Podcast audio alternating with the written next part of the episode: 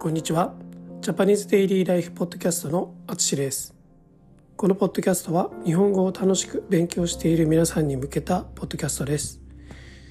僕の日常の、えー、日常生活の話を聞くことで日本語のリスニングを良くしたり新しい言葉を知ってもらえたらいいなと思います。はい、えー、今僕はトルコにいます。はい。約3ヶ月トルコにいる予定です。トルコで生活を始めてから1週間が経ちました。いろんなものを食べたのでこの1週間で美味しいと思ったものを紹介します。それはサバサンドです。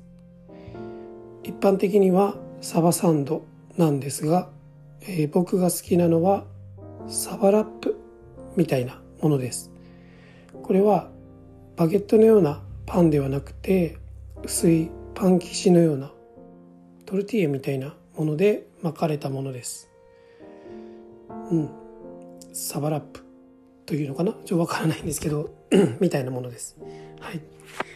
でサバは、えー、日本人も好きな魚ですね、まあ、もちろん好き嫌いはあると思います。日本だと焼きサバとか、えー、しめサバ寿司。などが有名ですね、えー、個人的にはサバは好きです。はい。健康にもいいですしね。はい。塩で焼いた塩サバは美味しいです、まあ、こんな風に日本でも馴染みのあるサバがご飯と一緒ではないですけど違う食べ方で楽しむことができます、えー、それが、えー、サバラップなんですけどトルコ語で言うとバルク・デュルムと言います。このバルク・デュルムは本当に美味しいですね。炭火で焼いて骨をきれいに取ってくれます。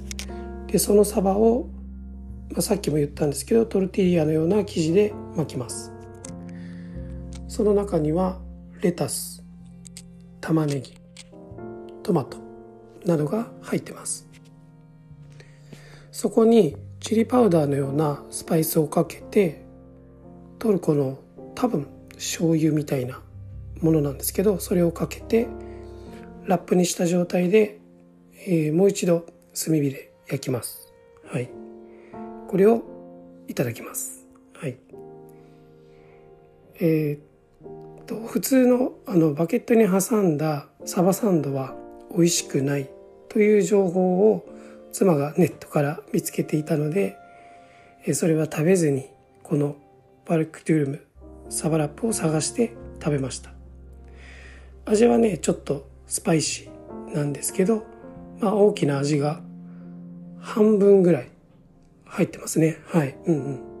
半分入っているので結構食べ応えと満足感があります。はい。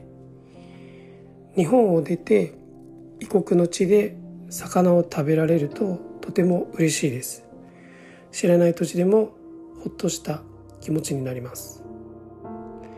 こういう時にちょっと日本人だなと感じますね、はい、え皆さんは海外で食べた好きな食べ物はありますか、えー、日本で食べた好きな食べ物はありますか？そんな話をぜひオンラインレッスンでしましょう。ということで今回は以上です。最後まで聴いていただきありがとうございます。ではまた。